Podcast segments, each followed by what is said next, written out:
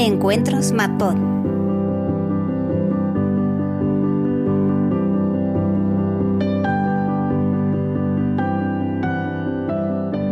Bueno, bienvenidos todos al segundo evento MatPod en casa, que también es un nombre que están poniendo en todos los eventos de todos los sitios, pero bueno, ya es algo que tenemos todos adquirido, o sea que nosotros lo recogemos también aquí, eh, en el que vamos a hablar de, podcast y vamos a hablar con gente que hace podcast y sobre todo pues un poco orientado a todo el tema del confinamiento y nuestro amigo el coronavirus que lo tenemos, lo tenemos pendiente en nuestro día a día pues constantemente. Bueno, el día de hoy vamos a charlar un ratito con, con Elena Montero y Molo Cebrián. Antes de nada, saludaros a los dos. Hola chicos, ¿qué tal? Hola. Muy buenas, ¿qué tal? Bien, eh, antes, eh, fuera de cámara, os he hecho una pregunta que os voy a repetir un poco ahora, porque también eh, yo creo que, que, es la pregunta que estamos haciendo continuamente. Eh, bueno, si quieres, Elena, ¿qué tal llevas el tema del confinamiento, todo el tema del coronavirus, desde que ha empezado toda esta eh, digamos, todo este encierro que llevamos, que llevamos encima? Pues con un vaivén de emociones. Al principio mm. con esa sensación de alerta, de estaba, estaba un poco nerviosa de qué nos está ocurriendo, qué se nos viene encima, qué va a suponer esa sensación de incertidumbre y, de, y como de, de inquietud más constante. Y tengo que decir que se me disminuyó bastante con, que haciendo algo por los demás, que, que eso es una cosa que, que, que, bueno, que está además comprobada psicológicamente, que, el, el hacer algo que tiene sentido para nosotros y a nivel social, pues nos ayuda. Y para mí fue hacer los especiales que estoy haciendo de Al hilo de la mente, mm. del podcast, que como, o sea, me pongo a pensar durante la semana qué es lo que creo que en este momento puede necesitar más la gente respecto al tema del coronavirus y, y a partir de ahí pues busco qué puedo aportar con eso y me pongo a prepararlo. Entonces ahí sí que me crea una sensación realmente de que estoy haciendo algo para combatir esta situación, para aportar a los demás, para, para centrarme en lo positivo y no tanto en el miedo o en, las, en, la, en la parte mala. Y eso me ha ayudado mucho. Y luego ya pues con vaivenes emocionales durante el resto del tiempo también. Hay días que digo esto es fantástico. Eh, perdón, que bien estoy en casa, mm, quiero que esto dure siempre, y hay otros días que digo, ni un minuto más. Yeah. En plan, vacaciones, en plan, bueno, venga, me lo tomo con unas vacaciones, esto es maravilloso, tal, pero luego ves que, que, no, que realmente cuando terminas esas vacaciones no puedes volver al trabajo, que igual es lo que apetece también. Eh, mm. Bueno, tú, Molo, ¿qué tal lo llevas? Pues yo más o menos mm, parecido, ¿no? Vaivenes, la verdad que como aquí no hay superhéroes, pues tenemos momentos buenos y momentos peores. Y nada, yo al principio empecé también, ¿eh? O sea, el, el, los primeros días con un poco de miedo, eh, mm. luego después pasamos a, a, estar muy, a estar muy motivados, decir, joder, de cosas que podemos hacer, somos unos afortunados porque podemos sí. eh, seguir haciendo cosas y seguir haciendo contenidos. Y, y, bueno, pues al principio muy motivado, pero ahora ya viene ese momento en que llevamos ya mucho tiempo y echamos de menos ver a ciertas personas, dar un abrazo a ciertas personas, al fin y al cabo, eso, pues tienes gente que tienes lejos y, y, ya la estás echando de menos bastante. Y yo ahora me pongo a imaginar, porque bueno, luego Elena nos contará un poco más, ¿no? Porque ya sabe mucho del tema de los, de los astronautas, ¿no? Y todo esto. Y me pongo a pensar en, en estaba viendo hace poco una serie de astronautas, digo, ojo, ¿cómo lo harán para de repente estar en la, en la eh, tanto tiempos eh, desconectados o los marinos mercantes o no sé cómo lo harán, porque realmente, bueno, desde el punto de vista psicológico seguro que nos apunta mucho Lina, que es experta en todo eso, pero no es nada fácil, lo estamos comprobando ahora como todos en nuestras propias carnes, ¿no? Hmm. Sí, la verdad es que sí. Y, y, aparte, bueno, nosotros tampoco tenemos esa distancia que tienen ellos, por ejemplo, que al final estamos hablando de años luz, nosotros al final estamos que nos podemos tocar casi puerta con puerta, mm. pero sí, es una situación un poquito rara, sobre todo porque yo creo que además no estamos acostumbrados a vivir este tipo de situaciones y es mm. complejo, es complicado. Bueno, como bien ha dicho eh, Elena, pues ella habla de todos estos temas, está hablando de todos estos temas en su podcast Al hilo de la mente y, y, Molo también están tocando un poquito en sus especiales de coronavirus, en Entiende tu mente, el tema pues, de cómo lo estamos llevando todos o cómo, mm. cómo se puede afrontar este tipo de, este tipo de crisis. Eh, yo quería hacer una pregunta porque nos gusta mucho hablar de, también del lado podcaster, de la gente con la que, con la que comentamos. Entonces, no sé si... Eh, ya lo habéis comentado un poco, pero no sé si ha cambiado mucho la forma de hacer podcast desde que estamos confinados. No sé si ha cambiado vuestra dinámica, vuestra rutina a la hora de hacer podcasting. Elena, ¿empiezas tú? Empiezo yo. En mi caso, pues, pues, claramente, porque normalmente nos juntamos, pues Eva Hernández, David Mulé y yo, entre los tres hacemos el podcast, estamos juntos físicamente y, bueno, pues así es también muy fácil eh, conseguir que el sonido suene bien, vamos, muy fácil gracias a David. Claro. Y, ahora que, David no puede estar físicamente, pues, pues ayudándonos con la saturación y con las grabaciones, pues bueno, pues Eva y yo sí nos hemos encontrado con problemas técnicos haciendo, eh, grabando con un programa que no se escucha, que no funciona, que luego lo grabo con otro, que después me queda, lo voy cortando, que cómo hacemos para grabar a la vez es la intervención de Eva, en nuestro caso es una entrevista, entonces la intervención de Eva yo la tengo que estar escuchando, tengo que responder, pero no conseguíamos al principio grabarlo en un solo archivo porque mm, había problemas de conexión y entonces eso era un, lío en, cuanto al archivo y luego irlo cortando, pues, pues eso influye. Está guay porque al, final, aunque trabajemos, digamos, eh, a la hora de hacer podcast con temas tecnológicos, también hemos tenido que hacer un poquito adaptarnos al teletrabajo que tanta mm. gente ha tenido que moverse hacia él, ¿no?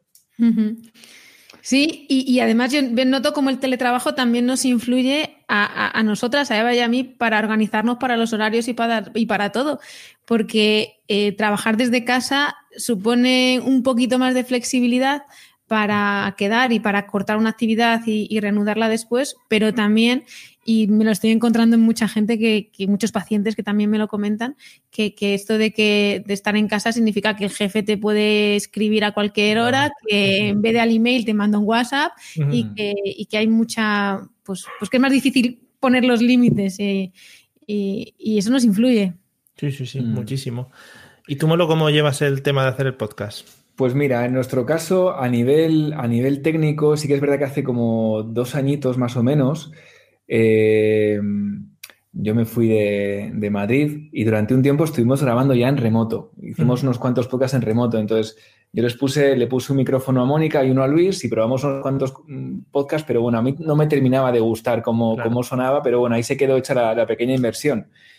Y, y bueno, pues a raíz de esto les dije, chicos, ¿os acordáis de esos micrófonos que teníais? ¿Dónde están? Pues Luis se lo había dejado a su hijo, que es gamer, para que jugara tal. Eh, Mónica lo tenía por ahí, lo desempolvamos y lo pusimos. Y ahora sí que le he puesto más, pues, más cuidado. Y, y de hecho, el último que hemos publicado hoy ya suena bastante bien. Estamos puliendo, pues yo qué sé, pues los típicos trucos que todos vamos viendo, ¿no? Yo, pues a Luis le he dicho, Luis, tienes que poner el micrófono en un armario, ¿no? Ya con muchas camisas al lado y tal, para que no haya tanto rebote. Entonces ya vamos encontrando el hueco de la, casa para cada uno y, van aprendiendo y son unos campeones, porque tanto Luis como Mónica, vamos, eh, ya manejan un poquito de software, ya manejan eh, poner el micrófono a la distancia correcta, o sea, están haciendo un un máster. Y nosotros creo que al final vamos a tirar por ahí, es decir, vamos a, esto nos va a servir, que también tiempo de crisis, tiempo de oportunidad, para aprender a hacer bien eh, los, podcasts en, remoto. Yo en mi caso os digo, yo estoy ahora donde estoy, eh, porque yo, generalmente grabamos en un, en un, en un estudio que tenemos, pero yo ahora estoy aquí grabando, tengo un micrófono, el micrófono que uso siempre, y lo traigo aquí, o sea, y una grabadora, y y la esponjilla del micrófono. Nada más, y con eso, y pues tirando de mucha imaginación y mucho ingenio, salimos adelante, ¿no?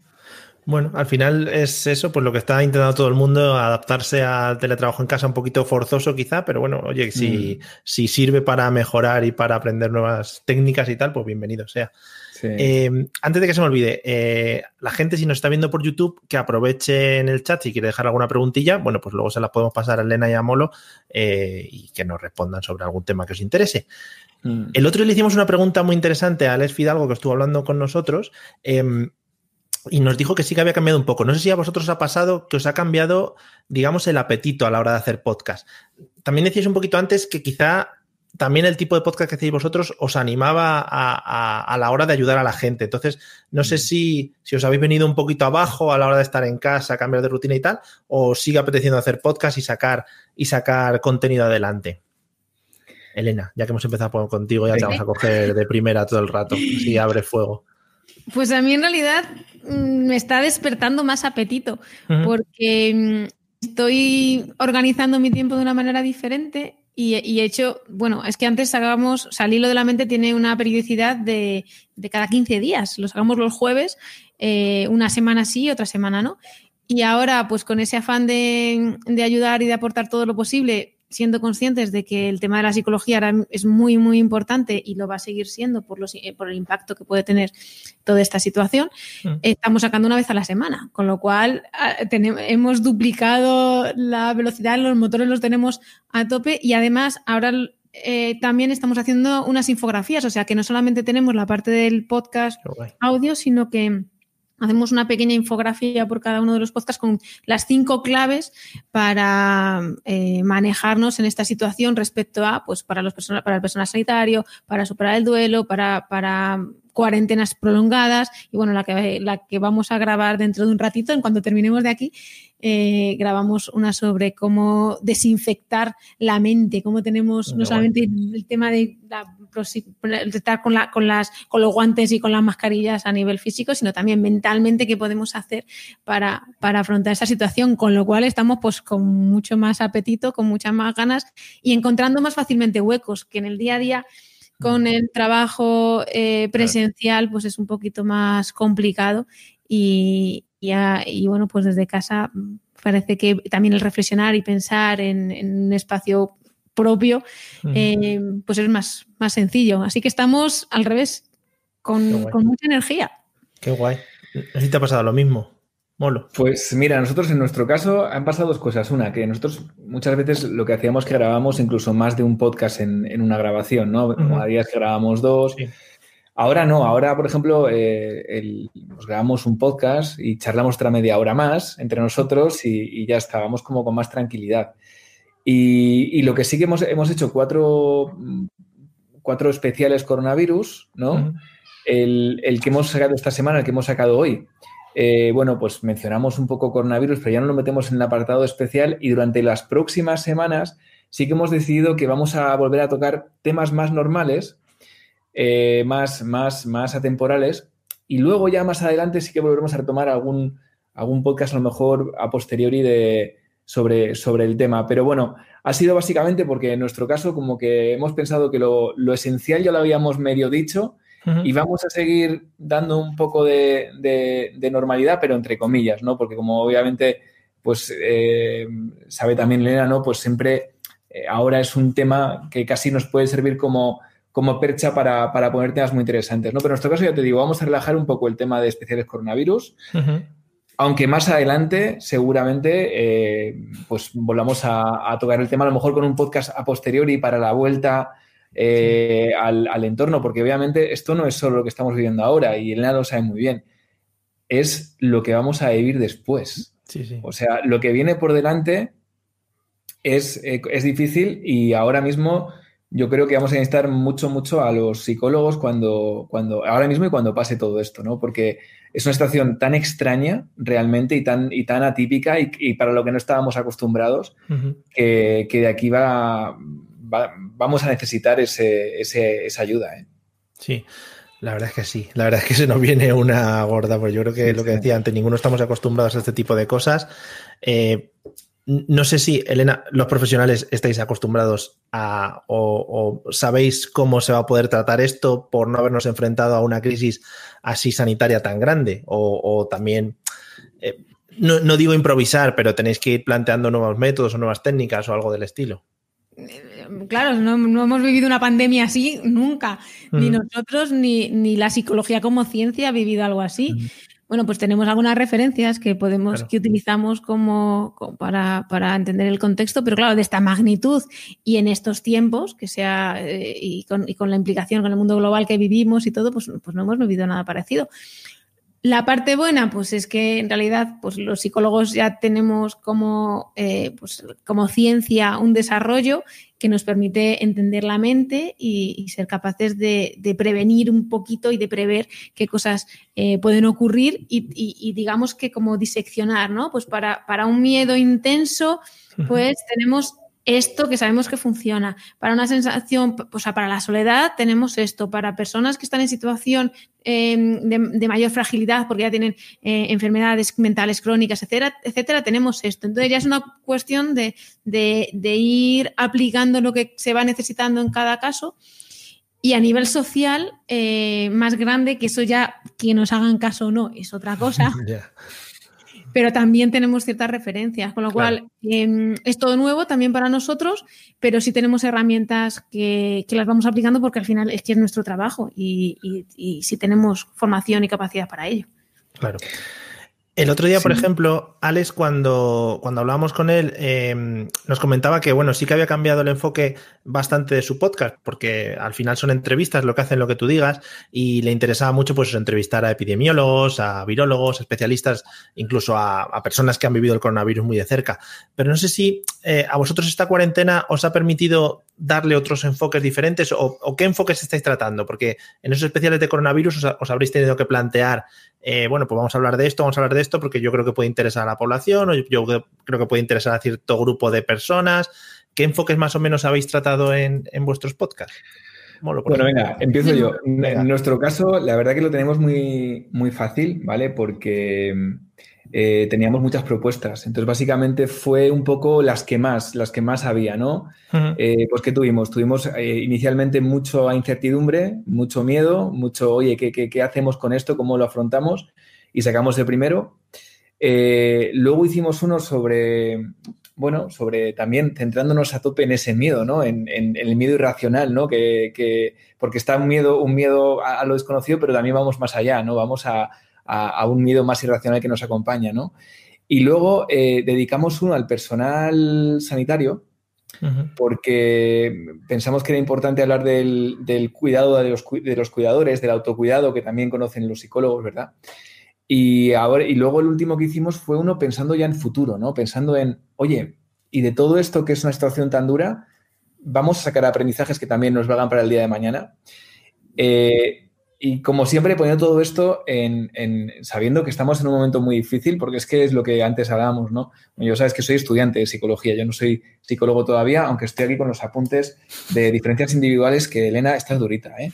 Bueno, el caso es que, lo que se nos viene encima es un momento muy difícil porque eh, es lo que decía, son muchos duelos que a lo mejor no se están pudiendo llevar de la mejor forma posible, mucha incertidumbre, muchas personas que a lo mejor no van a saber lo que va a pasar mañana con su puesto de trabajo, lo que va a pasar mañana con después de todo esto. Entonces, por eso digo que creo que ahora mismo más que nunca, eh, de verdad, a mis amigos eh, psicólogos les tenemos que tener también muy cuidados porque ahora estamos a tope eh, tirando del personal sanitario y hay que ayudarles, estar con ellos y apoyarles. Y por favor, el que ponga un cartel en su casa que, diciendo que, cuidado con esto, ese también tiene que ir a, terapia, ¿no?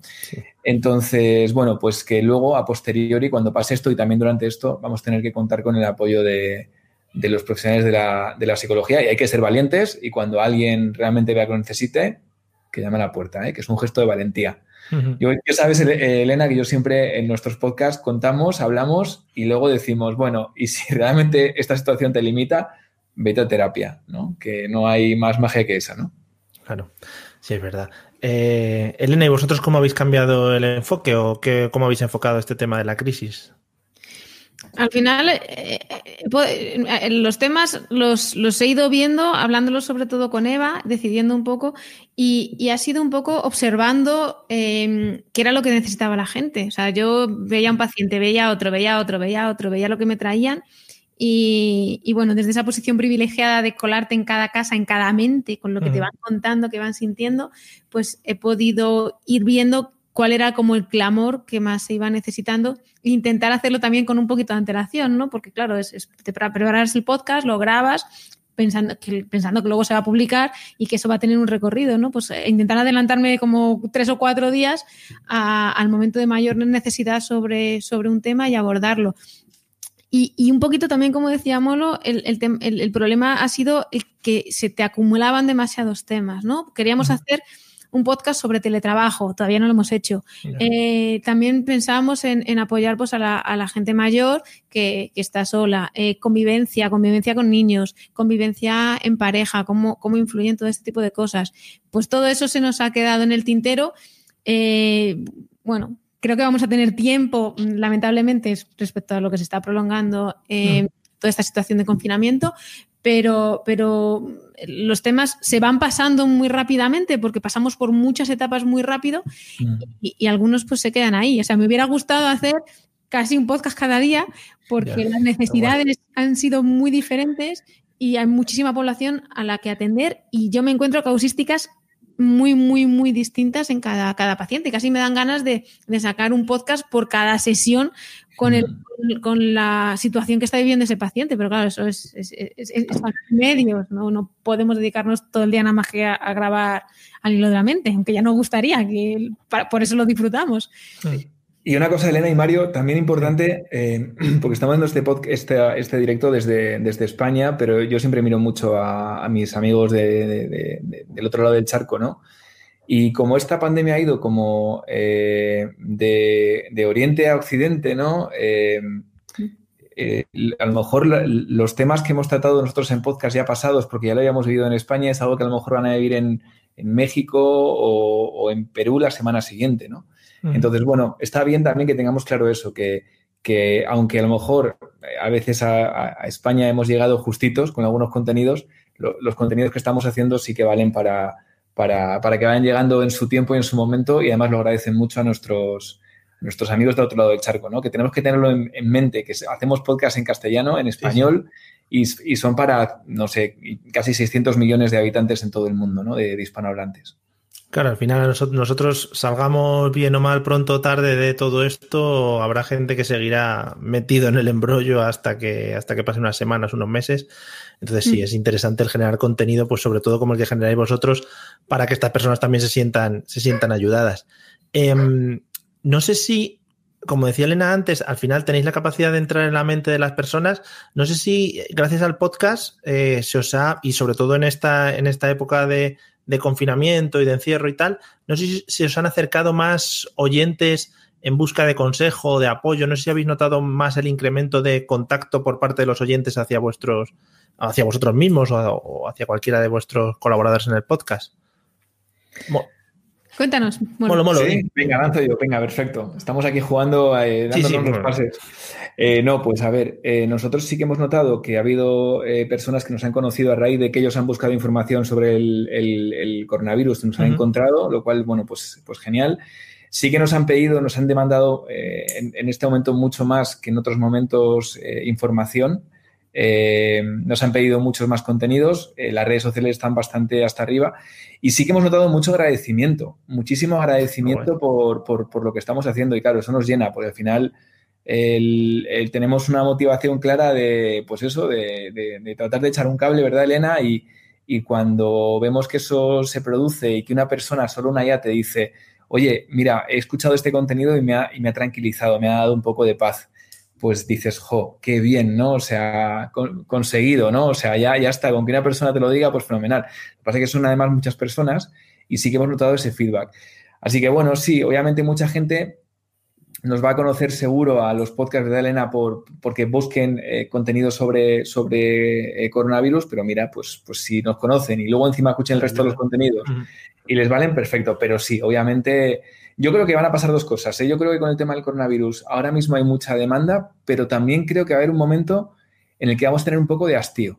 ¿Sabes? Como va a llegar un momento en que vamos a decir ya, vale, está bien, pero ya no quiero mucho más, ¿no? Pero bueno, a lo mejor me equivoco, ¿eh? que yo sabéis que siempre digo que todo lo que diga, puedo mañana, tengo el, poder asertivo de de poder ir en mi contra o decir, oye, pues mira, no tenía ni idea. Pero a priori yo creo que va a llegar un momento en el que vamos a decir, oye, vamos a, volver un poco a la normalidad, vamos un poco a tratar temas más, más normales, pero bueno, todavía no llega ese momento, así que podemos seguir eh, hablando de coronavirus, sobre todo si, la gente nos lo pide y si, podemos apoyar y ayudar.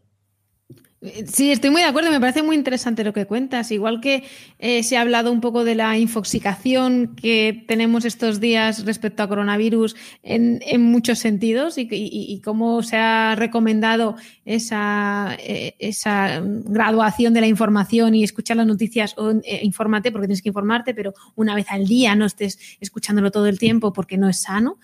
Eh, de la misma manera, pues bueno, lo que hagamos, el material que hagamos de psicología, pues también entra dentro de ese tema de coronavirus y, yo también creo que, va a ocurrir que la gente pues va a necesitar escuchar otros temas. Lo que pasa es que, bueno, también un poco pensando en, Latinoamérica y en el resto de, nuestros oyentes y con ese con ese afán o con, esa idea de, primeros auxilios para aquello, para aquel que al que le llegue, pues, pues poder dar soluciones eh, psicológicas por todo lo que puede venir. Es que es, es que es, que es mucho. Y me parece muy bonito lo que has dicho, Molo, sobre el agradecimiento. Y, también lo están hablando el personal sanitario desde los hospitales, eh, de cómo eh, gente que, pues no sé, por ejemplo, dando una muy mala noticia, o sea, pues un, un, médico que tiene que decirle a un familiar que su paciente ha fallecido, pues eh, la manera en la que la gente está asimilando ese tipo de, situaciones ha cambiado y se muestran mucho más agradecidos a, ese médico, a, todo el personal sanitario que estaba ayudando ante esa situación y se preguntan menos eh, esas, esas, o muestran menos eh, esas contestaciones sobre, bueno, pero ¿qué ha pasado? Pero se ha hecho todo lo posible, pero, eh, pero ¿qué ha ocurrido? Pero, ¿Y por qué no se le ha pasado a otra planta? ¿Y por qué no? Ese cuestionamiento del, eh, hacia, los, hacia el personal sanitario, precisamente en una situación en la que ellos mismos, en muchos casos, sienten mucha culpabilidad porque creen que no lo están haciendo de la mejor manera que ellos podrían, no porque no, no estén poniendo todo de su parte, sino por, hasta qué punto eh, nos sentimos, pues, o, se ha sentido especialmente el, sistema sanitario desbordado y sin herramientas, pues, pues em, eh, ha cambiado esa perspectiva, ¿no? En realidad, en, lugar de hacerles más preguntas y ponerles más en duda, al revés, está volviendo un agradecimiento que me parece muy bonito y que me gustaría que, volviera a realizarse. Quiero decir, que, que, años atrás en, bueno, en nuestro país, y, porque lo cuento porque es lo que conozco, ¿no? Pero, pero en otros países seguro que también, pues había otras, otra sensación de reverencia ante el personal sanitario que te ayudaba, ante el médico, ante el, ante el maestro, otra sensación de respeto y de agradecimiento que, un poquito con este individualismo se ha ido, se ha ido perdiendo. O sea, que ojalá. Eh, quede también un aprendizaje respecto a eso y, y no solamente estar pendiente de como criticar lo que no me está dando el otro y, partir de un agradecimiento mayor sobre todo lo que sí te está dando. Sí. sí, yo, bueno, aquí matizando, perdona que me he colado. Sí, no, no te preocupes, Yo sabes que cuando veo un huequito, como somos todos de esto, yo a tope, a tope. Sí, sí. No, que fíjate que a mí una asignatura de las que más me ha gustado de psicología fue una de primero, que era eh, psicología social. Y, ahí se hablaba mucho de esto, ¿no? Del endogrupo, el exogrupo, y el otro día yo recordé un experimento que era el de, no recuerdo el, el, psicólogo que hizo este experimento, pero era el de la cueva de los ladrones, ¿no? Que era un experimento que se hizo para ver cómo se podían eh, juntar a dos exogrupos eh, que aparentemente estaban muy separados entre sí, y todos conocemos ejemplos, ¿no? O sea, eh, pues yo qué sé, en todos los países hay, yo qué sé, los del Madrid y los del Atleti, ¿no? O los de un sitio y los de otro, los del pueblo de arriba y los de al lado, ¿no? Que a veces hay, hay como mucho, eh, mucho sentimiento de, yo soy este grupo y, soy mejor que el de enfrente, ¿no? Y a veces cuando esos grupos se enfrentan a un, a un, eh, a un mal común, cuando tienen un enemigo común, esos grupos que aparentemente están muy separados se acaban juntando, ¿no? Eh, este, este psicólogo lo hacía con el experimento de la cueva de los ladrones con chavales compañeros de colegio que les conseguía que se separaran, que se hicieran enemigos y luego les juntaba cuando, cuando se volvían a unir cuando tenían un, objetivo común. yo creo que el que ahora tengamos todos un objetivo común debería llevarnos a que estuviéramos más unidos. Sabemos que no es fácil, ¿eh? esa es la teoría. Pero Yo, creo que aunque no se consiga al 100%, porque todavía hay grupos que están tan separados que va a ser muy complicado, pero creo que hay muchos otros que sí que lo están consiguiendo y que a lo mejor pues empezamos, empecemos a, unirnos todos, unirnos al personal sanitario, le demos un aplauso, eh, unirnos con el vecino de enfrente que antes no hablábamos con él y ahora hablamos por la ventana. Entonces sí que creo que este momento nos, nos va a llevar a un poco más de unidad. Sí, sí, yo creo que es lo que dice Elena mucho, eh, es decir, eh, estamos viendo ahora pues que, eso, que hay gente que, está haciendo cosas buenas por nosotros, que hay gente que se está jugando la vida, al final se lo estamos agradeciendo, ojalá que eso quede ahí para siempre, que nos demos cuenta de todo ese tipo de cosas, aunque como dice Molo, es complicado y hay gente que todavía intenta, intenta ponernos lo más complicado, pero bueno, lo, estamos, lo estamos intentando. Em, ¿Qué, detalles o qué consejos habéis dado desde vuestros podcasts para, poder pasar mejor el tema del confinamiento? Eh, algún detallito así pequeño. A ver, Molo, por ejemplo. Empiezo yo. Bueno, pues a ver, nosotros hemos hablado respecto a lo de la infoxicación. Luis dijo que él recomendaba 30 minutos al día máximo de información eh, sobre coronavirus. Ojo, podcast no, ¿eh? Podcast, los que hagan falta. Pero, pero sí, como que limitemos un poco el tiempo que estamos expuestos a las, a las noticias, ¿no? Y, me gustó. Em, bueno, eh, y, sobre todo yo creo que, al final el centrarnos, porque claro, cuando, cuando es una, una, cosa de una magnitud tan grande como esta, pues perdemos el control, ¿no? Y cuando no tenemos el control de la situación y vemos que, que es algo que, que, nos sobrepasa, pues podemos ponernos tristes, ¿no? Podemos caer ahí en nuestra indefensión, ¿no? Claro. Y entonces agarrarnos a lo que realmente depende de nosotros, ¿no? O sea, ¿qué depende de nosotros? Pues depende que pueda llenar mi tiempo en aprender a pintar. Perfecto, eso depende de ti. Eso no depende ni del presidente, ni de, ni de la policía, ni del tal. No, no, eso depende de ti. Vale, pues agárrate un poco a lo que dependa de ti. Y luego Elena nos va a dar consejos mucho mejores, seguro que los míos. que va, me, encantan y me, sumo totalmente a lo que estás diciendo y a los hábitos, a, ese tipo de cosas que nos hace sentir que tenemos control sobre ciertas cosas. completamente de acuerdo y lo, y lo ratifico y también hemos dado esos consejos, o sea que, Fenomenal. Por añadir un poco más, también hemos querido eh, eh, dar, la perspectiva de entender el confinamiento como un proceso, no como algo a lo que, no como un estado, sino que algo que, se mantiene en el tiempo. Y como tal, pues eh, intentar mantener la motivación durante algo así merece también ciertos ciertos consejos que somos los que damos para, para, mantener la motivación en cualquier tarea a la que nos enfrentamos. Y, entre ellos, pues el, darnos cuenta de que ya llevamos un tiempo, que lo estamos haciendo bien, que mm. nos hubieran dicho que íbamos a tener que vivir esto, nos habría parecido que, lo íbamos a afrontar mucho peor de lo que lo estamos afrontando. Entonces, date cuenta de lo que, de lo que has logrado, reconócelo. Aprovecha también el tiempo para, conocerte un poquito mejor, aprovecha esos momentos que tienes de, más soledad o, de, o de, de, reflexión contigo mismo porque tienes menos distracciones y para, para escucharte y para, para, encontrar, darte cuenta de qué cosas quieres mantener en tu vida, qué cosas no, esa, también cómo, cómo la escala de valores puede cambiar un poco, pues mm. volver un poco más a lo humano, como, como comentaba eh, también Molo en cuanto a, pues me hablo con mi vecino, el agradecimiento, la, la cohesión social de la que estamos hablando, pues, pues todo eso para que nos ayude también em, a sentirnos fuertes hacia, hacia lo que nos queda, porque, porque hay que tener en cuenta que, muchas de las preocupaciones y de las dificultades que está teniendo mucha, mucha gente sobre en, esta situación de confinamiento, ya no solamente es el aislamiento, de lo que aprendemos mucho de, los astronautas, y si queréis lo podemos tocar, eh, sino también el, decir qué va a pasar conmigo después, qué va a pasar con, con la incertidumbre y de eso también hemos hablado, el, tener esa fortaleza para afrontar la incertidumbre, para centrarnos en el ahora, para no ir demasiado con pensamientos demasiado eh, de ansiedad anticipatoria pensando en el futuro, sino que, afrontar eso, proponernos pequeños retos y, en el día a día. Y, el agradecimiento, como hablábamos antes, que es, que es, que es fundamental el, para, para ese sentimiento social. O sea, al final hay muchos consejos, muchas cosas que desde la psicología eh, ayudan a manejar la situación mejor. Y una cosa, por favor, que no quiero que se pase, que, eh, que nadie lo, se, aguante el, si tiene un mal día, que, lo diga, que no pasa nada, que puede llorar, que puede eh, tener un día malo, que lo puede expresar. Incluso darte decir, joder, estoy fastidiado hoy, pues me voy a dar media hora para estar mal, para estar triste y para sacarlo todo, ¿no? y después, cuando pase esa media hora, ya me pongo otra vez con lo, con lo siguiente. Pero que no hace falta ser superhéroes, que, que van a ser muchos días y que vas a tener días malos.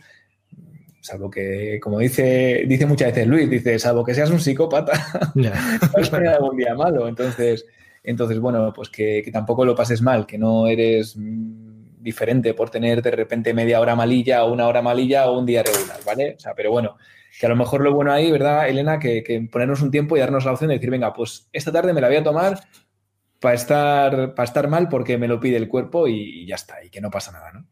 Qué bueno, qué bueno. Es que justo, eh, como vamos a grabar ahora el, el capítulo, eh, estaba hablando con Eva justo antes de entrar y, hablando sobre cómo manejar esta situación y tal, comentábamos un, un tema que, que, que, era una reflexión, ¿no? Es que, ¿qué le pedimos a la gente? Le pedimos que afronte esta situación con resiliencia, que mejore, que aprenda, como un poquito lo que estaba diciendo antes de conocerse más a uno mismo, aprovechar la oportunidad de eso o, o, les pedimos que con que sobrevivan basta, o sea, que bastantes dificultades se están teniendo, ¿no? Y bueno, pues nuestra conclusión, pues, pues claro, es no, no le pedimos nada a nadie, mm. que cada uno lo haga como buenamente pueda, el que tenga la oportunidad de, reflexión, de reflexionar y de priorizar de otra manera y de crecer, eh, pues que la utilice, obviamente, y el que no, con que vaya sobreviviendo a esto y, y manejando las emociones como pueda y, efectivamente todos tenemos altibajos emocionales y que, se pueda expresar, pues, pues, es suficiente. Así que vamos para adelante, que ya es bastante.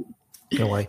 Sí, sí. Eh, eh, también habláis un poco de gente que tiene, que tiene tiempo, ¿eh? porque, por ejemplo, yo ahora mismo, eh, los que más me rodean es en plan, la frase que tiene en la boca es todo el rato, joder, me aburro, me aburro, me he visto todas las series de Netflix, qué aburrimiento, no sé qué, no sé cuántos.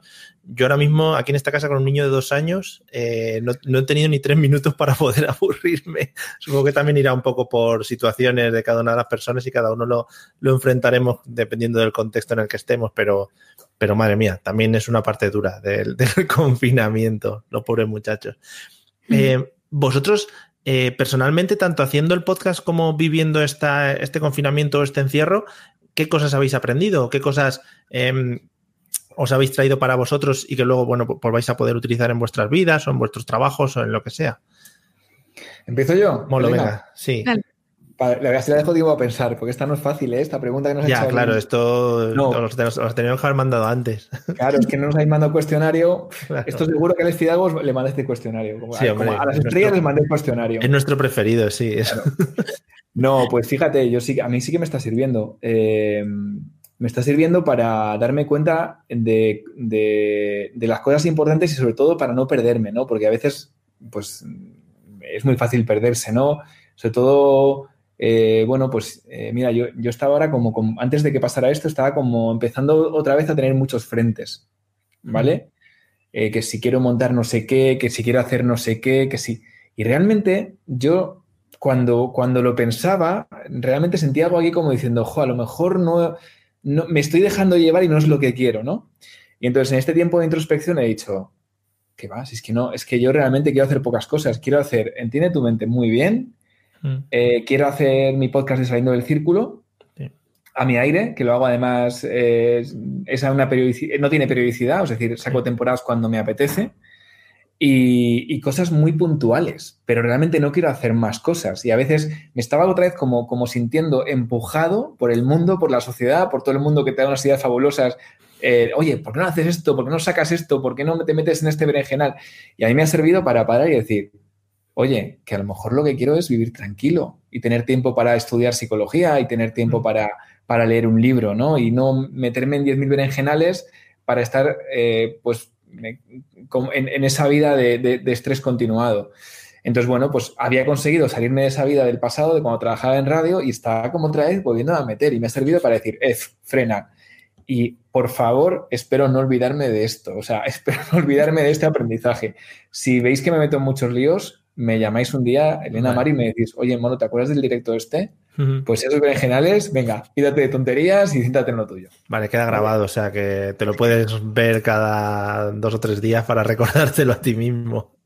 Genial. Y, y tú, Elena, que, bueno, pues ¿qué aprendizaje te llevas de todo esto?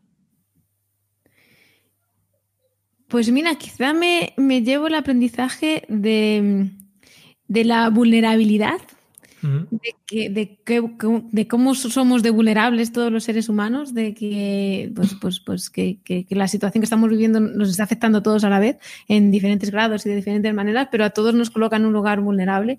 y, de que hasta el más grande pues, pues lo es, ¿no? Y yo también que me pueda que, sentirme vulnerable y sentir pues que, aunque esté hablando de emociones y, de la psicología y, tenga algunas cosas claras y pueda echar un cable con ciertas cosas, pero que yo también tengo mis propias emociones, mi propia gestión, que yo también siento miedo, que yo también me preocupo y el, y, el, y el sentir eso, que, lo bonito, que somos vulnerables y que somos resilientes, es un poco la mezcla de las dos cosas.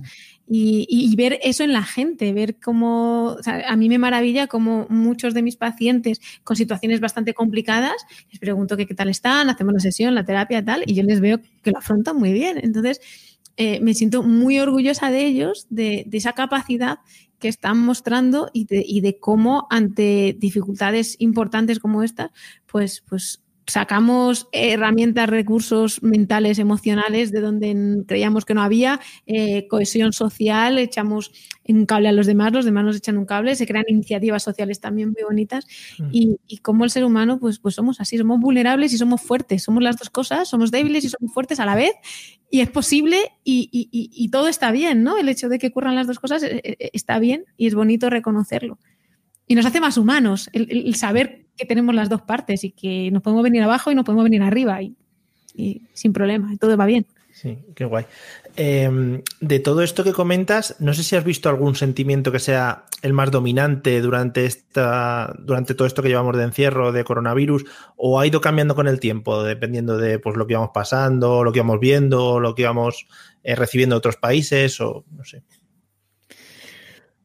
Bueno. Creo que no, yo, te iba a decir que, supongo que estos, eh, eh, si, si, pasamos por etapas, obviamente, son, todas, depende de cada uno, ¿no? Es verdad que aquí es complicado, pero supongo, Elena, que, y ahora esto es una cosa bola pluma que suelto aquí, eh, que supongo que ahora habremos pasado un poco por las etapas del duelo, ¿no? Porque, yo qué sé, pues negación, mm, yo qué sé, pues tristeza, luego ira. O sea, yo creo que es un, conglomerado de muchas emociones porque al fin y al cabo nos han, nos han quitado algo que teníamos. Mm, y, sí. Pero, estoy, de acuerdo, estoy, de acuerdo, en cuanto a que eso, estamos intentando aceptar una realidad en la que hemos tenido pérdida de cosas. Lo que pasa es que eh, es tan amplio la cantidad de cosas sobre las que podemos hacer un duelo ahora mismo y, tan desconocido todavía, no sabemos cuántas cosas vamos a seguir perdiendo, que, que, no me sería muy difícil, o sea, lo que no, soy capaz de colocar a la persona en qué estado del duelo está o, socialmente en qué momento estamos. Yo sí diría que estamos en un momento de, de aceptación de la realidad, de que somos conscientes de que esto está ocurriendo de verdad, que ya no estamos en la negación ni en la discusión, ni no estamos en una parte como de, bueno, bueno, la discusión quizás sí, estamos como que, somos conscientes de lo que hay, pero no nos gusta, ¿no? Empezamos a revelarnos, empieza el aburrimiento, el ya quiero que esto acabe ya. Tengo pacientes que se me quejan muchísimo de eso. Eh, y luego, claro, dependiendo de la, de la, edad, ¿no? Ya me hace mucha gracia porque está el que me dice, eh, esto es como un domingo que no acaba nunca. se me lo han contado, del que, pues, adolescentes, niños, gente más pequeños, y, los, y, otra gente, pues, trabajando muchísimo, que me dice todo lo contrario. Esto es un lunes que, que, que no acaba porque estoy trabajando a destajo, pues, también los periodistas, la gente de la información, eh, pues, eh, gente dedicada a la seguridad, la, eh, bueno, policías, etcétera, ¿no? Que parece que siempre hablamos de los médicos, que también, mm. por supuesto, pero hay muchísima, muchísima más gente. Entonces, al final, eh, es, ir viendo qué es lo que va necesitando cada persona y, la sociedad, pero, pero es que es, es, por ser tan amplio, es muy complejo. Mm. Sí, lo único que, vamos a pasar todos, ¿verdad? Por un batiburrillo, por una, montaña rusa de emociones y bueno, pues mira, ahí lo que tenemos un poco es escucharlas, vivirlas y, eso, y no, no, no, censurarlas, ¿no? Están ahí para algo, así que habrá que dejarlas salir y, entenderlo un poquito. O sea, si, si ves, eh, pues por ejemplo, que los, peques de la casa, pues un día están con un cabreo, pues, pues oye, pues tienen esa emoción, vamos a, vamos a sacarla, vamos a, normalizarla, vamos a tratar de entenderla y, y bueno, pues vamos a pasar todos por ello. Todos vamos a pasar por un montón de emociones. Lo que decía antes, que no hay, que no hay superhéroes, que, es lo que hay y, bueno, pues nadie dijo que fuera fácil. Así que bueno, aquí estamos nos apoyamos, nos, nos estamos ahí, hacemos podcast, eh, pero bueno, que vamos a pasar por eso. De hecho, ya estamos pasando por eso. Sí. Eh, de todas maneras, por ejemplo, eh, el otro día comentábamos aquí en casa que la sensación que nos da a nosotros es que estamos, y no sé si os habrá pasado a vosotros o a alguno de los pacientes o gente con la que habláis, nosotros que estábamos como metidos en una burbuja. Rollo película de, de, zombies en la que no has salido de tu casa y no sabes si el mundo fuera terminado o no ha terminado, y tú te sientes aquí como metido, bueno, en tu entorno y en tu ecosistema, y dices, oye, pues maravilloso, porque yo estoy aquí genial, salgo un día cada 15 días a comprar, para mí todo bien, y al final como que nos hemos montado nuestro propio aquí sistema de vida y, dejamos un poco lo de, lo de fuera, que al final está siendo una guerra para mucha gente, eh, lo dejamos un poco aparte. No sé si habéis tenido esa sensación o alguien os lo ha comentado.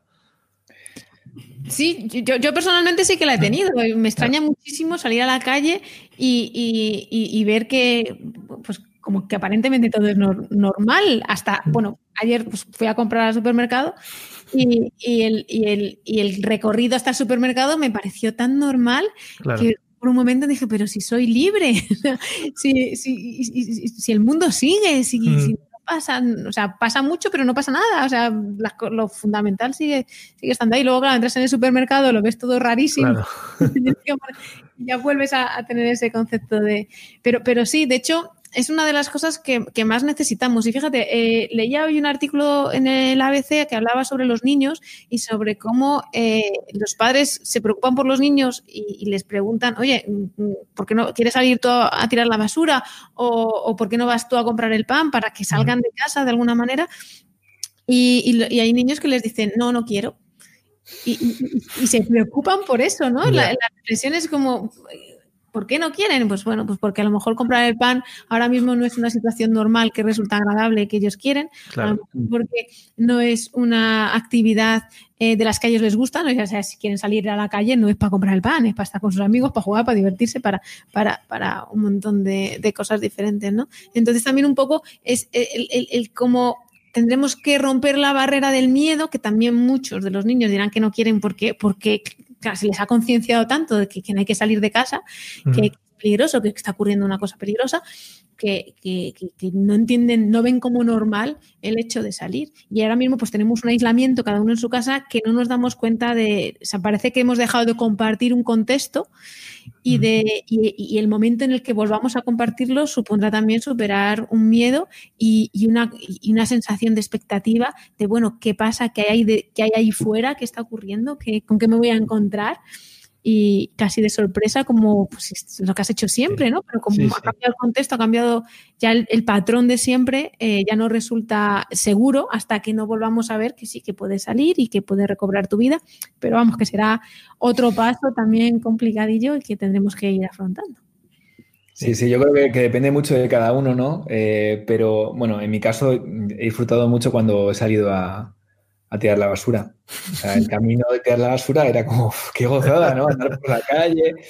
Eh, sí, eh, se disfruta más, pero es que hay de todo, como en botica. O sea, yo estoy convencido que, pues habrá gente que, para esto no ha sido un cambio tan, tan radical, ¿sabes? Habrá gente que, hasta realmente lo esté llevando muy bien, pero habrá gente que lo está llevando muy mal. Entonces, yo creo que aquí, eh, pues eso, que no generalizar, pero que, bueno, que, que esto a algunos nos está afectando mucho, a, otros menos, pero creo que también es, un buen, es un buen eh, termómetro para ir viendo cosas, ¿no? Eh, estaba pensando, eh, aquí pienso en, voz alta, que lo hago muchas veces en los podcasts, que también es un buen termómetro para aquel que realmente esté muy cómodo aquí. A lo mejor también tiene que mirarse un poco, ¿no? Que esté tan, tan, tan cómodo, ¿no? O sea, a lo mejor es una persona que dice, jo, pues fíjate, ya me puedo recluir por fin en mi... Eh, y, ya no soy el raro por recluirme, ¿no? Hmm. Cada uno es cada uno, ¿eh? Hay gente que, se puede recluir, que es más introvertida y que genial. Pero, no sé, creo que, todas esta, estas sensaciones y todo esto que vivimos nos puede hacer eh, también, también reflexionar, ¿no? ¿Cómo nos lo tomamos? Y por favor, por favor, eh, Mario, pregunta a, Elena por el tema de cómo hacen esto los, astronautas. Es que además justo estaba viendo, este, estos días estaba viendo porque eh, he visto en, Apple TV que han sacado una, serie sobre astronautas. Y son 10 capítulos y me los he visto los 10. En uno de ellos, pues se queda uno solo en una... Estoy haciendo spoiler, como no he hecho el título de la serie, ¿vale? no pasa nada. Pero claro, se queda un astronauta allí en la, en la Luna solito muchísimo tiempo, ¿no? Y hay mucha gente que ahora está pasando esta, esta cuarentena solo, en su casa. O sea que estamos, hay gente en familia, eh, hay gente con peques, pero hay mucha gente que está sola. O sea que es que, no, es, nada fácil. Eh, entonces, eh, Elena, tú que sabes tanto de tema de astronautas, ¿cómo lo hacen? Una pregunta que teníamos aquí apuntada perfectamente, Elena. El tema de los astronautas, ¿cómo consiguen sobrellevarlo? Supongo que, también tendrá un trabajo previo. Sí, al final los astronautas están muy preparados para, para, para, hacer ese tipo de cosas. O sea, parte de su formación es la de afrontar riesgos y es que son muy conscientes de que, de que, pues que, bueno, pues que pueden estar aislados, que pueden faltarles recursos para resolver ciertas cosas y, y su mentalidad es, es de afrontar el aislamiento. Para ello, que es muy importante y que a nosotros también nos sirve, es el sentido del confinamiento, del aislamiento. Para ellos tiene un sentido muy, muy claro, que es conseguir lo que sea que ha sido lo que les ha motivado a ser astronautas. Eh, pues aportar algo a la ciencia, eh, vivir una experiencia única. Normalmente son personas como muy, muy dedicadas, con mucha conciencia, que trabajan muchísimo, muy detallistas, con mucha capacidad de esfuerzo y, trabajan como, como, un funcionario en el sentido de que saben que están haciendo algo que es por un bien público y, sienten ese sacrificio como cualquier enfermero que está ahora mismo eh, trabajando en un hospital. Y eso nos ayuda a nosotros también, el, saber que el confinamiento lo estamos haciendo de una manera solidaria y con, un sentido profundo hacia para los demás y, eso ayuda. Y luego pues hay muchísimas cosas, ¿no? Porque al final el, el aislamiento también lo superan sabiendo mantener la conexión con los demás a pesar de, a, pesar de, la lejanía. O sea, que cuando que, ellos estén lejos de las personas queridas no quiere decir que el amor, el vínculo no los sientan cercano. O sea, se cogen a lo mejor eh, un, pues un recuerdo, un regalo, una... Tienen que ser cosas pequeñitas porque no pueden llevar muchas cosas. Sí pero pues, pues lo que hacemos nosotros en esa típica cajita que tenemos muchos de nosotros, con los recuerdos, con pues ese, ese día que fui al cine, esa, esa entrada, ese, ese, esa pajarita de papel que me regaló cierta persona, esto de mi cumpleaños de aquella vez, ¿qué tal? Pues digamos que esa cajita la tienen a mano y, sienten como eh, la, asociación, la emoción que les produce ese tipo de, elementos, lo viven como si fuera, pues, representa en su cabeza y, despierta ese vínculo fuerte que tienen con esas personas. Qué guay, joder. Me ha encantado lo de Elena, ¿eh? Mario, a mí me ha encantado, sobre todo me quedo con la parte de darle un sentido a todo esto. Sí, cosa, cosa, que muchas veces nosotros, pues eso, no vemos porque eso, lo estamos afrontando como un aburrimiento y algo que tenemos que pasar porque sí. Pero oye, mucha gente lo está, incluso ya nosotros, no, no, personalmente, sino empresas incluso lo están utilizando. Oye, pues vamos a intentar ver el tema del teletrabajo, vamos a ver cómo nuestros, eh, nuestras profesionales eh, responden ante esta situación para ver cómo podemos mejorar, etcétera, etcétera. O sea que yo creo que, también puede ser un momento de eso, de buscar un sentido y de, intentar mejorar, como comentabais antes, como personas también. O sea que está guay. Mm. Em, bueno, y de cara, de cara al futuro, eh, ¿Cómo creéis que vamos a afrontar la salida de esta crisis? El tema, por ejemplo, al miedo a contagiarnos, no sé si volverán los abrazos, no sé si tendremos como más resistencia a, tocarnos. Eh, en alguna ocasión he escuchado por ahí decir, vamos a, vamos a hacer como en China, que se tienen como más respeto a, tocarse, a, siempre están un poquito más distanciados, cosas de ese estilo. No sé cómo lo veis. Molo. Pues bueno, eh, aquí seguro que nos aporta mucho más Elena. Yo lo que creo es que, es que bueno, aunque, aunque vaya, vaya a ser diferente según, según la persona, yo creo que en general vamos a salir, sí, con, un poquitín más de miedo. Eh, creo que vamos a ser más prudentes.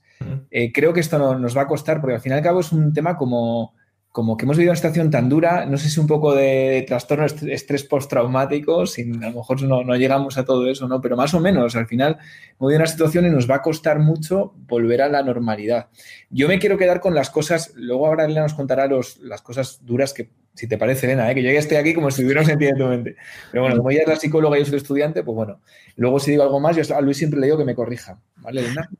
Bueno, lo que, lo que creo es que, bueno, que, va a haber cosas muy duras, porque, porque sí. O sea, aparte de por los que ya hemos hablado de por incertidumbres, por, por, problemas económicos que afectan muchísimo, obviamente, creo que también hay otra, otra, otra visión. Y es que aquellos que a lo mejor hayan usado este tiempo para hacer esa introspección, eh, a lo mejor salen muy cambiados. Yo, por ejemplo, en mi caso, fíjate, eh, eh, ya tenía, me había olvidado un poco de esa idea que tenía de no es el que más tiene, sino el que menos necesita, ¿vale?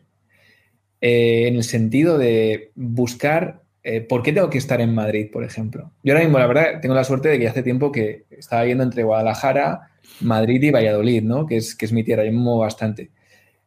pero mm, fíjate, yo estaba metido ya en una cooperativa para vivir en Madrid a partir del año que viene. Que además creo que Elena, un día te lo conté a ti, un día que estuvimos hablando, ¿no? Y ahora digo, ¿me apetece o me apetece vivir en el campo? Y realmente ahora mismo digo, con, las posibilidades que tenemos de poder eh, teletrabajar, eh, ¿hace falta ir al, al ritmo que llevamos eh, teniendo toda la vida o yo, yo no lo necesito. Entonces, realmente, para mí, la, vida que va a venir a posteriori, si no me voy mucho del camino, que yo también soy una persona impulsiva, que se mueve, que, va dando volantazos, pero el momento, ahora mismo, la, idea que tengo es esa, es, jugar. Y si de esto sale que puedo eh, montarme mi vida eh, de una forma más tranquila en el campo, alejado de la ciudad, acercándome a la ciudad cuando yo quiera, de forma muy puntual, una slow life de verdad, ¿no? Y, sacando más tiempo para poder estudiar mis, mis, apuntes, para poder hacer mis otras cosas y olvidarme un poco de, la vorágine del día a día. Entonces, yo creo que va a haber muchos problemas, va a haber mm, muchos problemas, va a haber mucha ayuda de, de psicólogos porque la vamos a necesitar, pero también creo que mucha gente, no sé en qué porcentaje, va a dar ese cambio que hasta ahora no había dado que por, por, los miedos, por el, seguir, por el día a día, por el no pararse a pensar no había dado. Y ahora, después de esta parada obligatoria, va a dar ese cambio. Y además, no sé si a vosotros ha pasado, pero a mí muchas veces me pasaba antes cuando trabajaba en radio, cuando llegaba eh, las vacaciones, digo de verano entre comillas, porque había veces que tocaba trabajar en verano, pero llegaban las vacaciones y de repente tenías 15, 20 días para desconectar, era cuando decías, tengo que pegar un cambio a mi vida. Pero claro, pasaban los 20 días y ya entrabas en el trabajo y te habían faltado tres días más, porque ya no cambiaste el chip, ¿no? Yo luego al final sí que lo cambié, pero me costó mucho, ¿no? Pero claro, ahora eh, vas a tener a lo mejor dos meses para pensar. dos meses para pensar. Mucho tiempo para pensar y luego dar ese cambio. No, al final es el empujón ese del que siempre hablamos, que te hace falta pues, para hacer el tipo de cambio, ese tipo de cambios, al final lo hemos recibido no un empujón, sino una patada, o sea que, y sin necesidad de esperarlo. Eso es. No lo han pegado. Yo, también tengo la esperanza. Perdona. Sí, sí, no, perdona, te iba a lanzar la, misma pregunta, pero tú sigue, sigue, sigue hilando que, es mejor, que es mejor, Elena, no te preocupes. Pues, pues es que yo, sí que tengo la esperanza de que, de que realmente esto sirva para, para un cambio eh, de vuelta a lo más humano y a lo más básico. Creo mm. que estábamos viviendo demasiado deprisa con, mucho estrés, con, intentando abarcar también muchas cosas, todos con, un ritmo que la sociedad nos imponía también. Eh, en parte lo elegíamos nosotros, ¿no? Estar en esa rueda, pero bueno, nos aportaba tantos beneficios aparentemente que nos enganchábamos mucho a eso y estábamos como muy distraídos con tanta cantidad de refuerzos que decimos en psicología, ¿no? De tanta cantidad de, de cosas buenas que queremos apresar de todo tipo y pensando que eso es lo importante entonces de pronto pues te quitan un montón de, situaciones más superfluas, también interesantes, pero que, nos parecían importantísimas, ¿no? Es importantísimo ir a conocer ese restaurante nuevo que han puesto porque está hablando todo el mundo de él y es importantísimo estar ahí. Es importantísimo, eh, pues bueno, sobre todo cosas de salir, ¿no? Que es lo que más ahora mismo nos está influyendo. Pero y, esa, y el pararnos y volver a recordar que la salud es lo que es realmente pues una de las cosas más importantes, que el estar bien y convivir bien con la gente que te rodea, que, quien te va a salvar al final no va a ser un trabajo, sino eh, va a ser una persona que, se esté esforzando por ti, que tenga unos ideales y que luche por, tu vida. Y, pues ese tipo de, reflexiones yo creo que al final nos van a quedar como, sociedad y me, fijo más en eso que quizás en el tema de, de, de, como tal los miedos que podamos tener en un primer momento, ¿no? Porque claro, todo lo que has comentado, Mario, estoy de acuerdo contigo. Mm es que es así, yo, también creo que va a ocurrir así, que vamos a tener miedo un poco otra vez de abrazarnos, de, vamos a mirarnos con un poquito más como de, sí.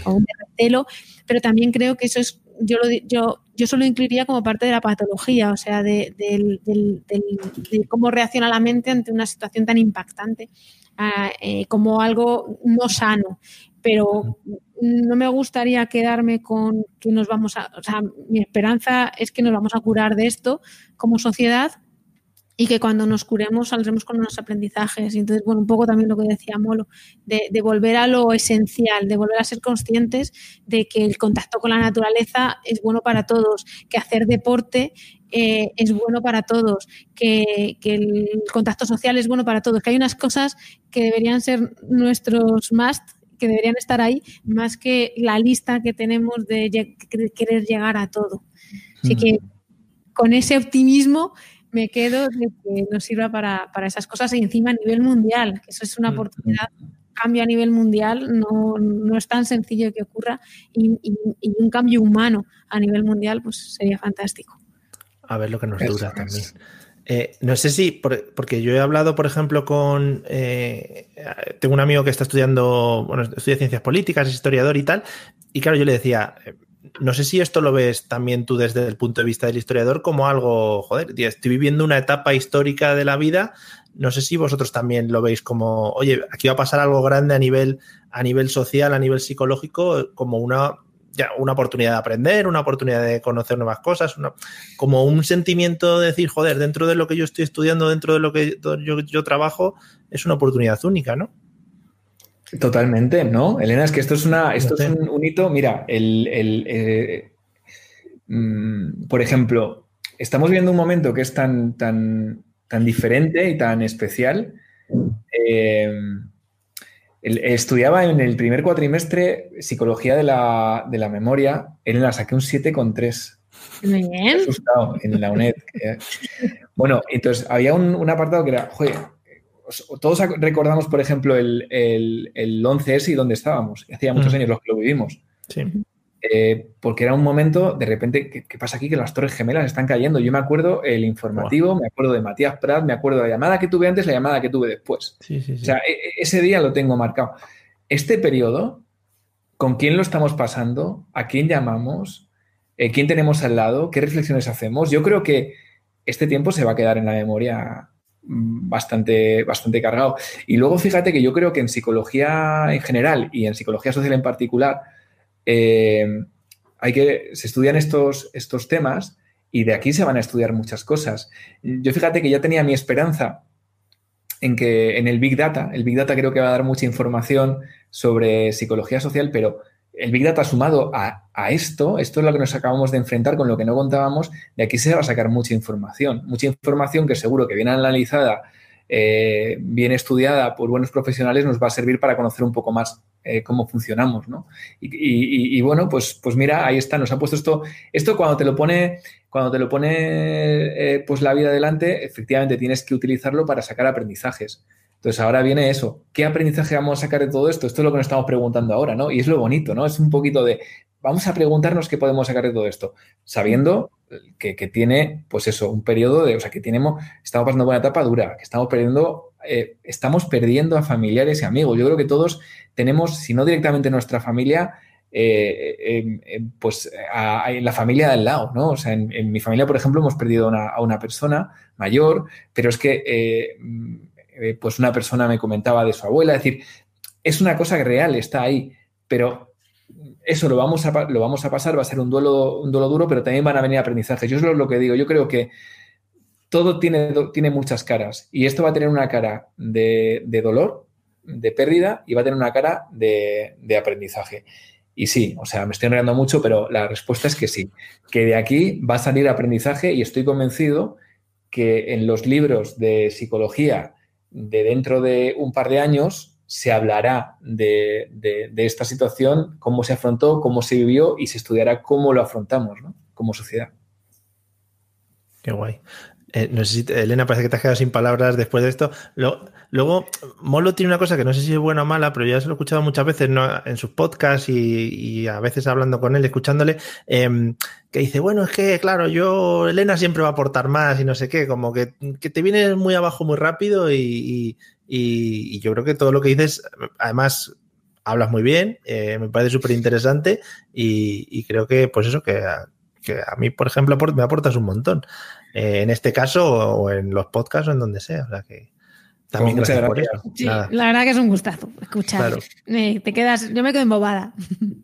Joder, pues no, no, pero sí que es verdad que o sea, a mí me gusta mucho pues lo poquito que voy a aprender y tal, pero sí que es verdad que yo pongo mucho en valor y por eso lo hago eh, eh, a, los, a los psicólogos, porque realmente cuando vas conociéndolo desde, desde el no conocer nada a, te vas metiendo, y fíjate que yo tengo la suerte de tener a muchos amigos psicólogos, ¿no? Y veo cómo, cómo hacen bien las cosas, lo que saben, porque además, os digo una cosa, lo bueno de los buenos psicólogos no es lo que te cuentan, es lo que no te cuentan. Es cómo hacen sin que tú te enteres y te están ayudando, ¿no?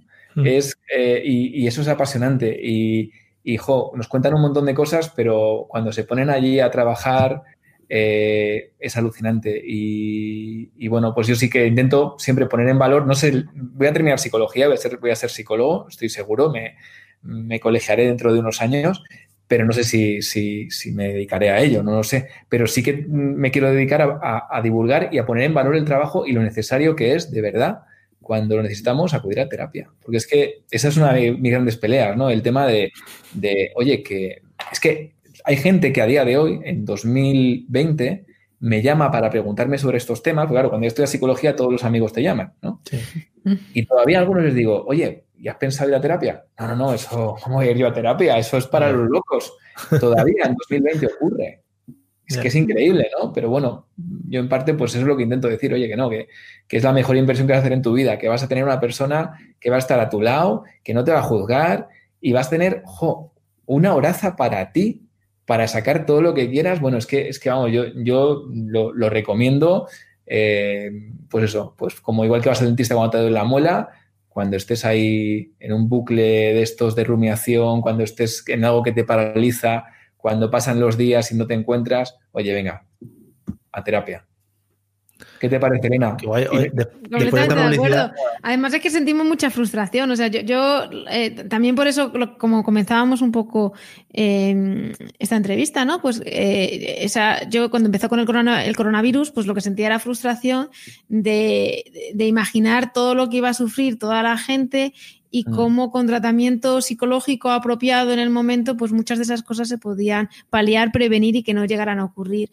Y, la impotencia de decir, pues es que mm, es como, pues ahora mismo los que lo están pasando mal no, no van a venir al psicólogo y mm, o sea, voy a estar peleándome y luchando por mis pacientes para que se curen, para que estén bien, sobre situaciones que están ocurriendo ahora mismo que si pudiera intervenir ahora mismo de una manera mucho más cortita, mucho más sencilla, eh, se solucionarían y no llegarían a ser patologías.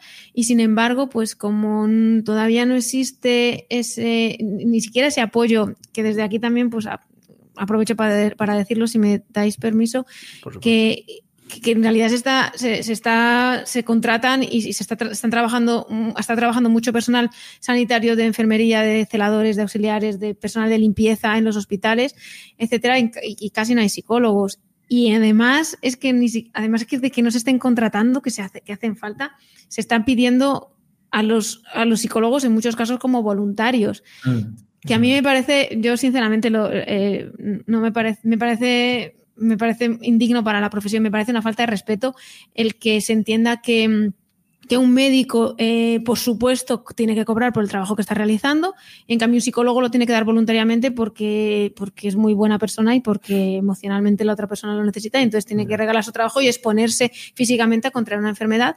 Y, pues la verdad que me da, me da pena que como sociedad todavía no, estamos, no hayamos puesto en valor el trabajo de los psicólogos, sobre todo por lo que nos perdemos. O sea, mm, de verdad no nos damos cuenta de, cuánto eh, daño mm, se, eh, era eh, con esta situación, todo daño psicológico, era evitable.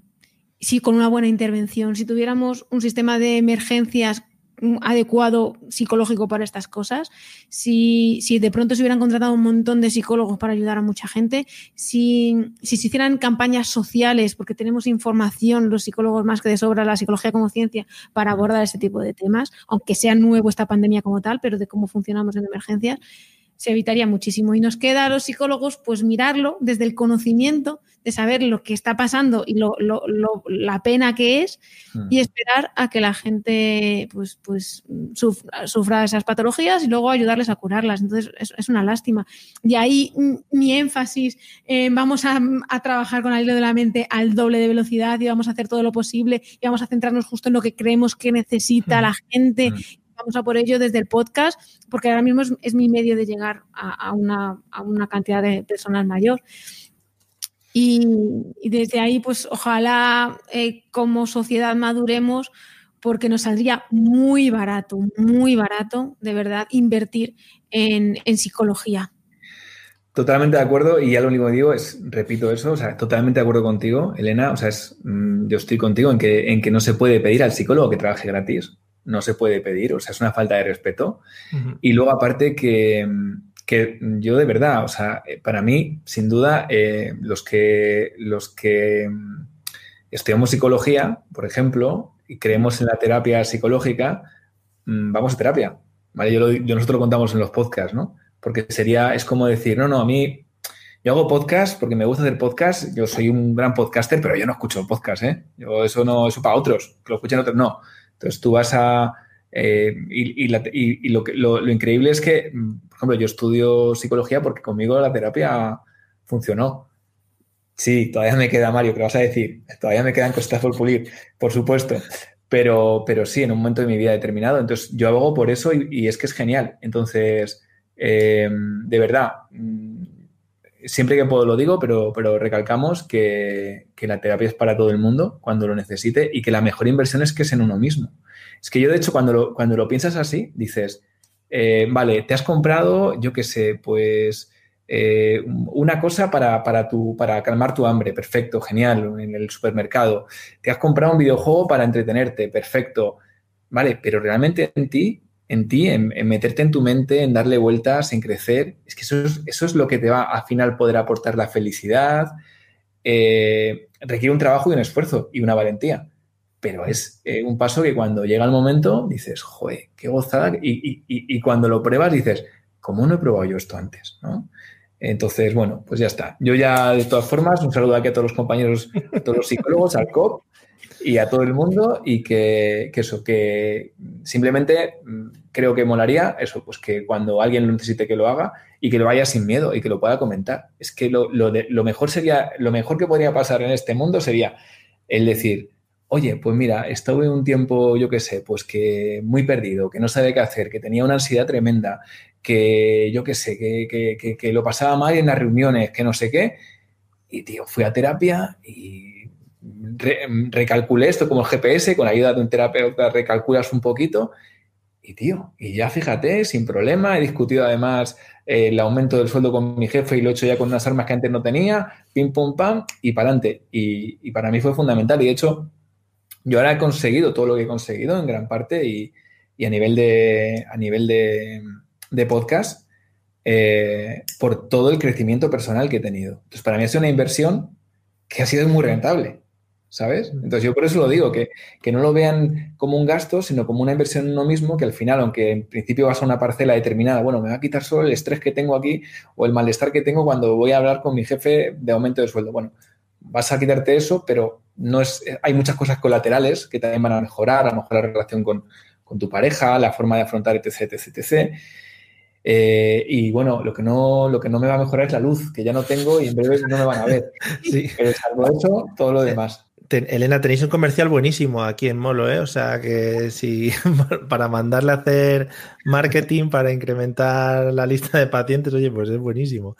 Em, os voy a hacer, os voy a hacer una unas preguntitas que nos han lanzado por el chat, ¿vale? Que además creo que alguna es, interesante. A ver, la primera nos pone un poco larga.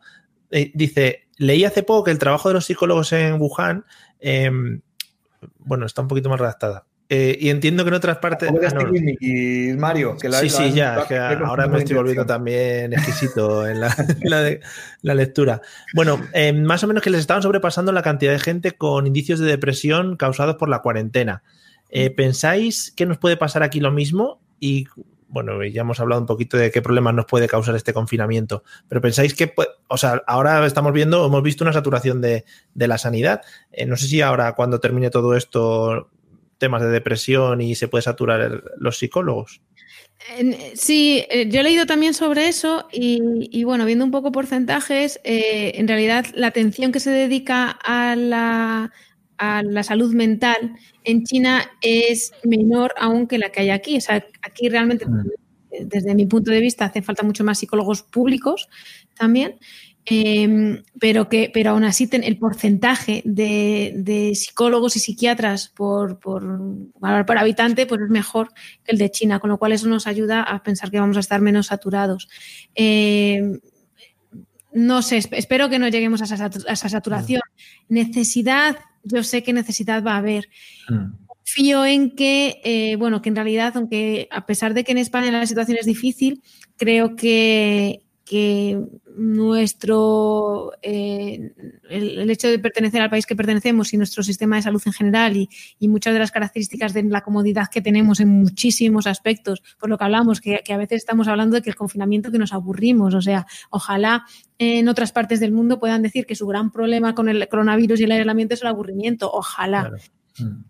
Entonces creo que estamos, que, seguimos en una parte muy privilegiada del mundo y que eso nos va a ayudar a que, a que nuestros problemas psicológicos no sean tan graves. Espero no estar, que no estemos tan saturados, pero necesitar, estoy segura de que, de que va a haber esa necesidad.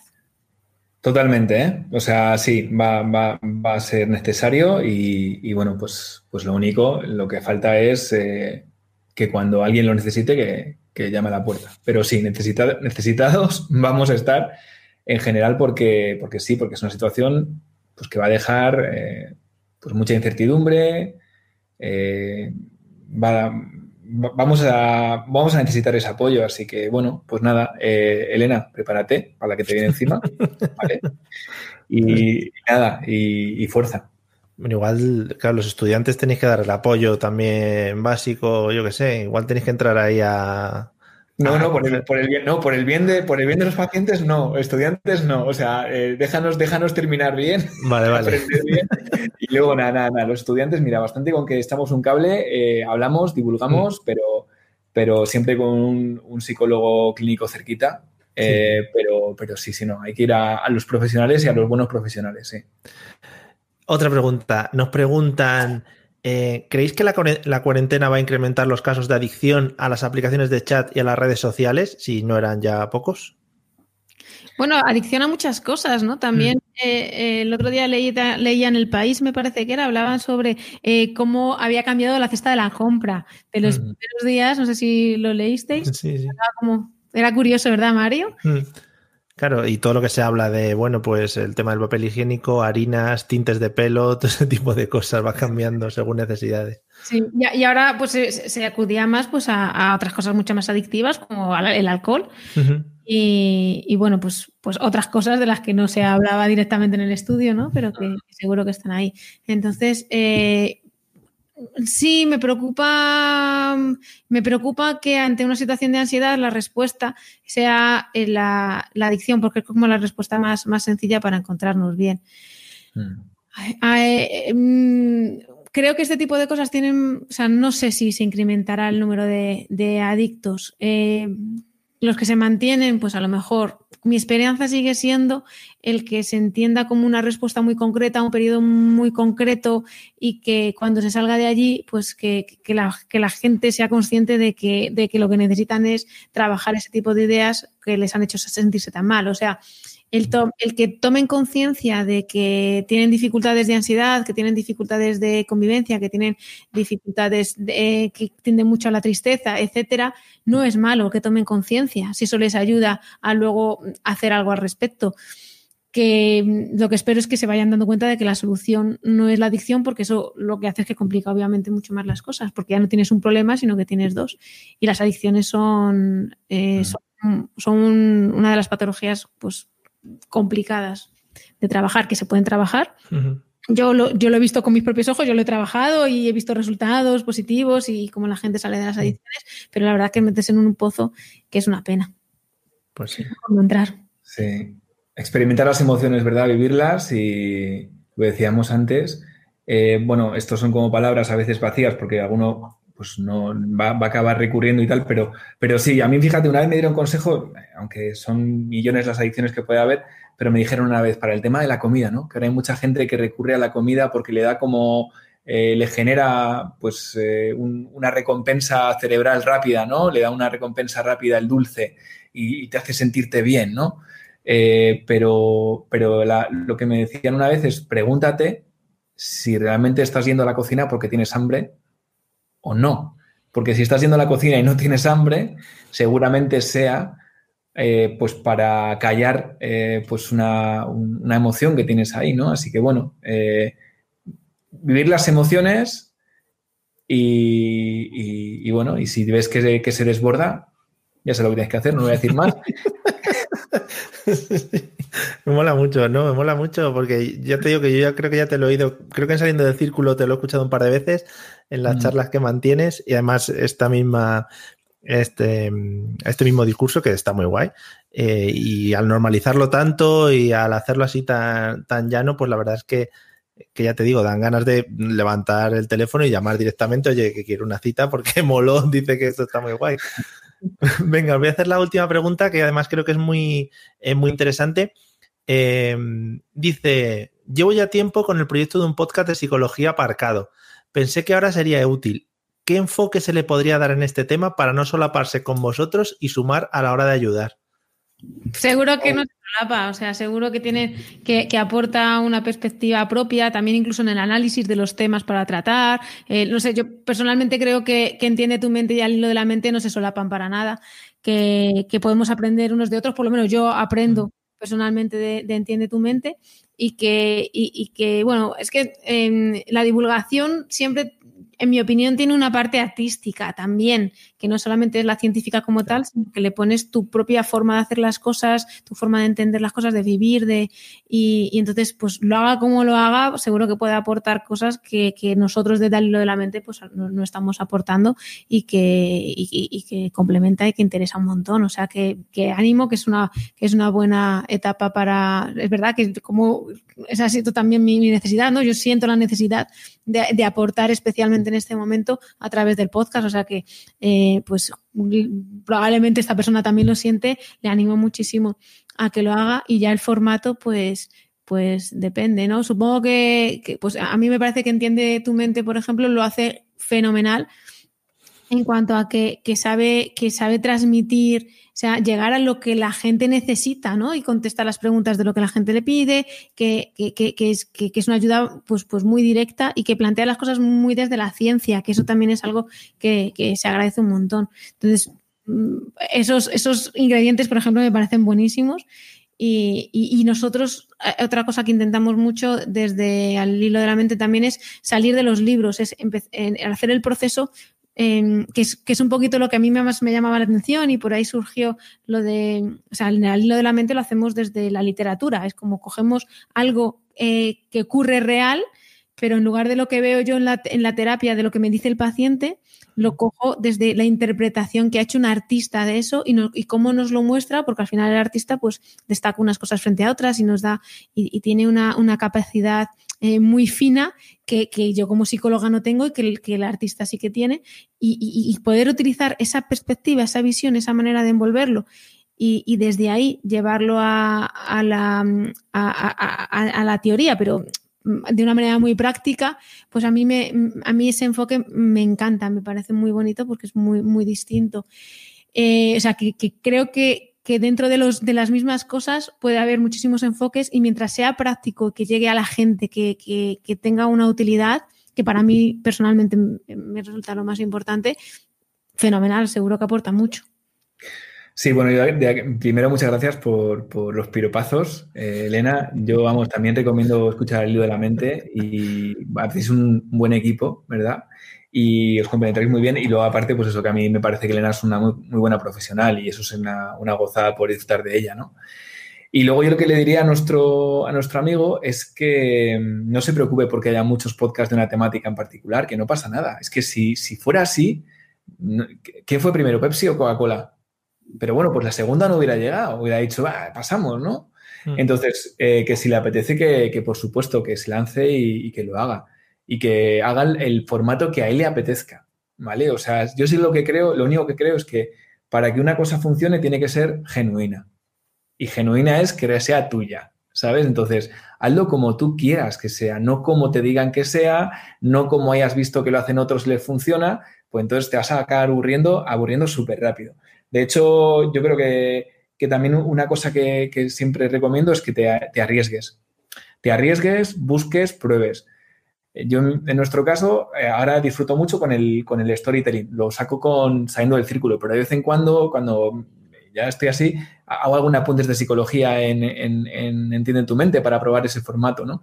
Entonces, bueno, pues que, es lo bueno. Y lo bueno del podcast es que es muy libre. Entonces, puedes jugártela, hacer una cosa, luego cambiarla. O sea, empieza ya y, hazlo como te apetezca y como te brote a ti, como te salga. Y luego, pues mira, y luego lo de menos es, es, como cuando lo vas a hacer de forma genuina que a ti te gusta, pues si el primero lo escuchan tres personas, pues tres personas. El segundo ya será más gente hmm. y, y, luego además esto funciona, esto va lento y va por boca a boca. Así que con tranquilidad y a disfrutarlo. Complicado, sí. Bueno, pues nada, después de esta pregunta que os hemos lanzado para que os tiraseis un poquito de flores mutuamente el uno al otro, eh, vamos a ir dando por terminado. Tú también, tú, también, tú también, lo has hecho muy bien y también nos ha gustado mucho cómo nos has llevado, que no te hemos Gracias. Gracias, que, sale muy, muy bien en cámara. Que tiene, ah, sí, eh, hombre, me he comprado solo una cámara profesional para salir yo bien en cámara y tal. y muy bien iluminado, además. También, sí, en mi ¿eh? objetivo principal me he puesto aquí una guitarra detrás para que parezca que sé tocar y esas cosas. Ahí sale una bicicleta estática para que parezca que hago ejercicio. Está todo preparado, es un plato de televisión. bueno. Eh, pues nada, chicos, oye, muchas gracias. La verdad es que ha sido un placer y yo creo que constantemente aprendemos de vosotros. Eh, como profesionales en este, en este medio y creo que es muy interesante que normalicemos todo esto y que lo tomemos como una ayuda. Eh, creo que, se puede em, se puede sacar de, este tema, de, como hemos hablado, de las crisis y de esto que estamos pasando, se puede sacar mucho. Y, nada más, animo a que escuchen vuestros podcasts y, nada, daros las gracias a los dos por haber atendido nuestra llamada, sobre todo. Y, nada más, os dejo ya que os libero para que hagáis lo que tenéis que hacer. Os voy a hacer la típica broma de no salgáis a la calle, no salgáis mucho y tal, ese tipo de cosas. Bueno, yo, desde aquí simplemente dar las gracias a vosotros, que ha sido un placer compartir este rato. Eh, y nada, pues un abrazo también a todos los amigos podcasters, que, creo que ahora mismo en estos días pues estáis haciendo todos una gran labor porque estáis empleando vuestro tiempo en, en entretenernos a muchos, ¿no? Entonces, aportarnos información, aportarnos conocimiento y entretenimiento. Así que, que nada, un abrazo a, todos los amigos podcasters y a seguir podcasteando.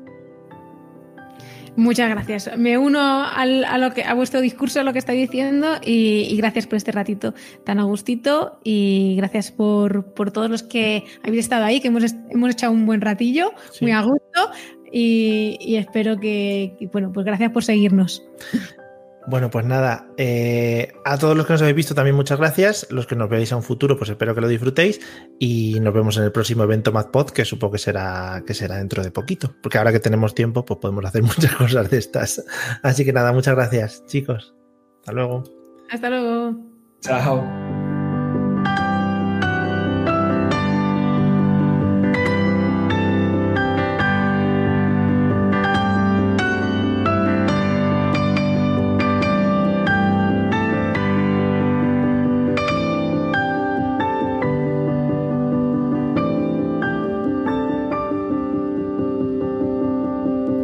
Encuentros MadPod.